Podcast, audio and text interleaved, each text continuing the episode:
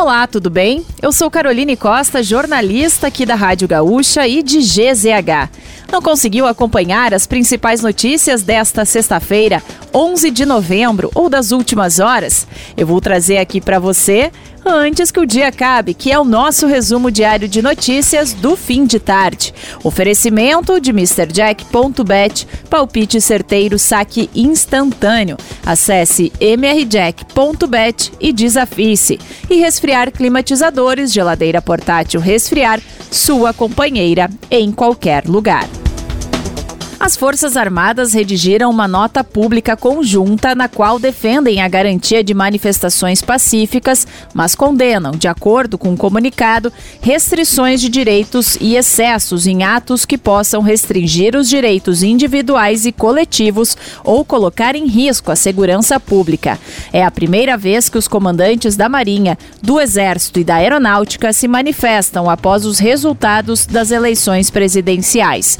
A cúpula militar Militar ressalta os valores e tradições das forças que, segundo a nota, asseguram compromisso irrestrito e inabalável com a democracia e com a harmonia política e social. O texto afirma que o papel das Forças Armadas é essencialmente assegurar o que a Constituição prevê, incluindo liberdade de pensamento, de reunião e o direito de ir e vir. A PEC emergencial para garantir a continuidade do pagamento do Auxílio Brasil de 600 reais em 2023 será desenhada até o feriado e concluída na próxima quarta-feira. Apesar da expectativa de que o texto saísse hoje, líderes dos partidos aliados ao presidente eleito Luiz Inácio Lula da Silva pediram mais tempo para fazer ajustes na proposta. De acordo com o senador Randolph Rodrigues, a expectativa é que a proposta comece a tramitar no Senado já na semana seguinte à apresentação. A ampliação do prazo para a conclusão da PEC esteve relacionada com a pressão do mercado financeiro após o discurso de Lula a respeito da necessidade de gastar mais com programas sociais em detrimento da austeridade fiscal. A Avenida Padre Tomé, no centro histórico de Porto Alegre, seguia com bloqueios feitos por apoiadores do presidente Jair Bolsonaro nesta sexta-feira. Em 1 de novembro, o ministro Alexandre de Moraes, do Supremo Tribunal Federal, determinou que todas as vias públicas ocupadas por manifestantes contrários ao resultado da eleição presidencial fossem desbloqueadas. A Secretaria Municipal de Mobilidade Urbana da capital afirmou que cabe à EPTC apenas a orientação do trânsito e não desbloqueio da via. Segundo a empresa pública, essa medida seria de responsabilidade das forças policiais. Já a Secretaria da Segurança Pública informou, por meio de nota, que está dialogando diariamente com a Prefeitura Municipal por meio da EPTC e com o Comando Militar do Sul para encontrar uma solução ao bloqueio. Procurado por GZH, o Ministério Público do Rio Grande do Sul disse que fará um novo pedido de informações aos órgãos de segurança sobre a desobstrução do trânsito. Até a gravação desse boletim, o CMS não se manifestou. O corpo da cantora Gal Costa foi velado hoje na Assembleia Legislativa de São Paulo. A cerimônia foi aberta ao público e uma longa fila de fãs se formou em frente ao prédio desde cedo para a última homenagem à artista. O enterro, reservado apenas a familiares e amigos próximos da cantora, ocorreu logo depois no cemitério Terceira Ordem do Carmo.